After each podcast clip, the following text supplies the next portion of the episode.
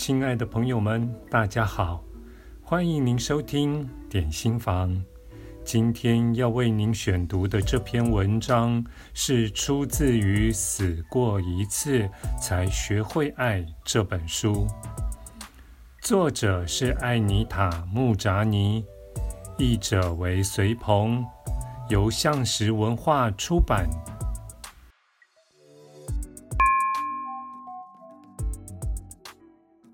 三之二，回去过你未完的人生。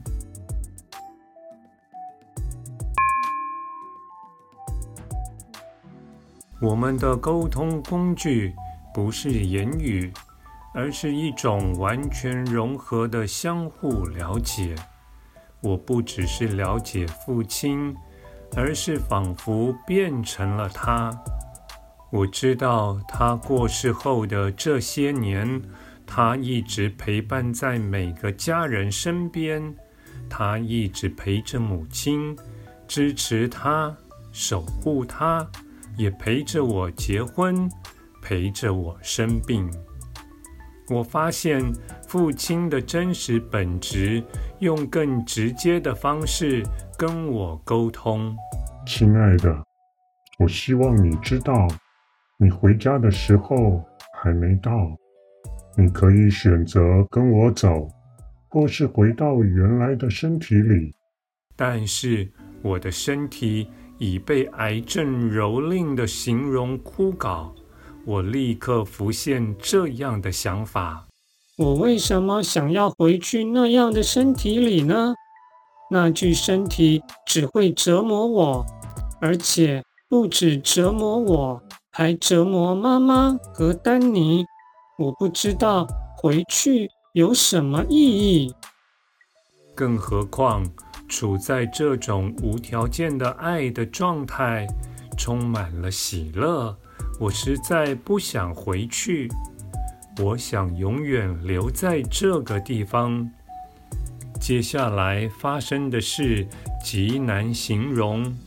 首先，无论我的意识想到什么，都会立刻出现在我面前。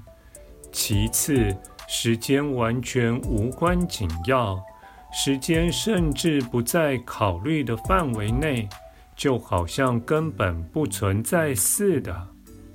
在这之前，医生已经检查过我的器官功能，检查报告也已经写好了。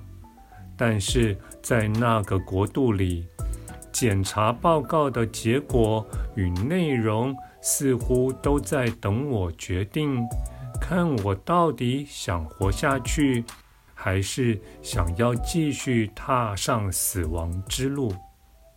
如果我选择死亡，检查结果就会是器官衰竭；如果我选择回到人世，检查结果就会是器官开始恢复功能。当时我决定不要回去，我意识到我的身体渐渐死去。我看见医生在跟我的家人讲话，说明死因是器官衰竭。这时候，父亲告诉我：“亲爱的。”你只能走到这里，再往前走就不能回头了。我意识到前面有一道分界，那不是有形的界限，比较像一道看不见的能量门槛。我知道一旦跨过去，就不能回头了。我跟俗世之间的关联。就会永远切断，就像我之前看到的一样。医生告诉我的家人，我的死因是淋巴癌末期引起的器官衰竭。这种无条件的爱与全然接纳是如此美妙。我想跨过那道门槛，永远留在这种状态里。我仿佛置身在一片开阔的空间，被每一种生物与动物的纯粹本质包围，却感受不到它们的疼痛、苦难、起伏的情绪与自我。我把意识转移到家人听见我的死讯时有何反应。我看见丹尼。把头枕在我的胸口，紧紧握住我了无生气的手。他悲痛至极地啜泣，全身颤抖。母亲站在我身旁，面色苍白如纸，似乎无法接受这个事实。哥哥阿努抵达时也倍感震惊。因为他没有赶上见我最后一面。当俗世的我与家人将我吞没时，我的情绪也抽离得越来越远。我再次感受到眼前有一个更宏大的计划等着我，这给我一种安心的感觉。我知道，就算我选择不回去，生命的伟大之景还是会继续编织下去。就在我决定走向死亡的瞬间，我领悟到更高一层的真理。既然我已经了解自己是谁，也明白真正的自己是多么美好，如果我选择回到俗世，我的身体将会快速痊愈，而且不需要几个月或几个星期，而是几天之内。我知道，如果我选择回到俗世的身体，医生再也找不到癌症的踪迹。怎么可能？这个真相使我大感震撼。我很想知道为什么会这样，然后我明白了，身体只是内在状态的一种反射。如果内在的你知道自己有多伟大，知道自己与万事万物的连结，身体就会迅速做出反射，并且快速痊愈。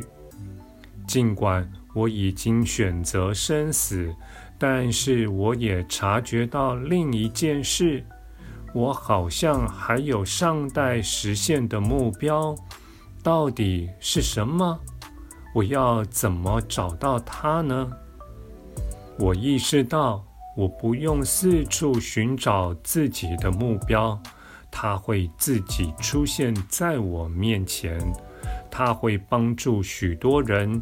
成千上万的人，甚至更多，也许是把一个讯息告诉他们，但是我不用刻意寻找或设法想出实现的方法，我只要让它自己出现就好。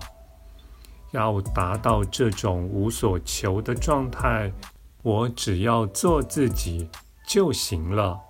我发现这些年来，我最该做的事就是做自己，不苛责自己，也不妄自菲薄。而且，我也发现人类的核心本质就是纯粹的爱。我们就是纯粹的爱，每一个人都是。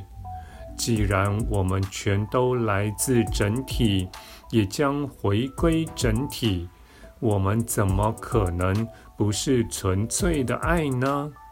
明白这一点，就无需害怕我们是谁。所以说，成为爱和成为真实的自己，根本就是同一件事。想通这个最大的领悟。就像被闪电击中一样，我知道，因为我就是爱，所以只要成为爱，就能疗愈自己和他人。我以前不知道这个道理，但是这个道理却再明显不过。如果我们都是一体，是组成无条件的爱这个整体的不同面向，那么我们的本质当然是爱。我知道这就是生命的唯一目标：做自己。活出真实的自己，成为爱，因为我们就是爱。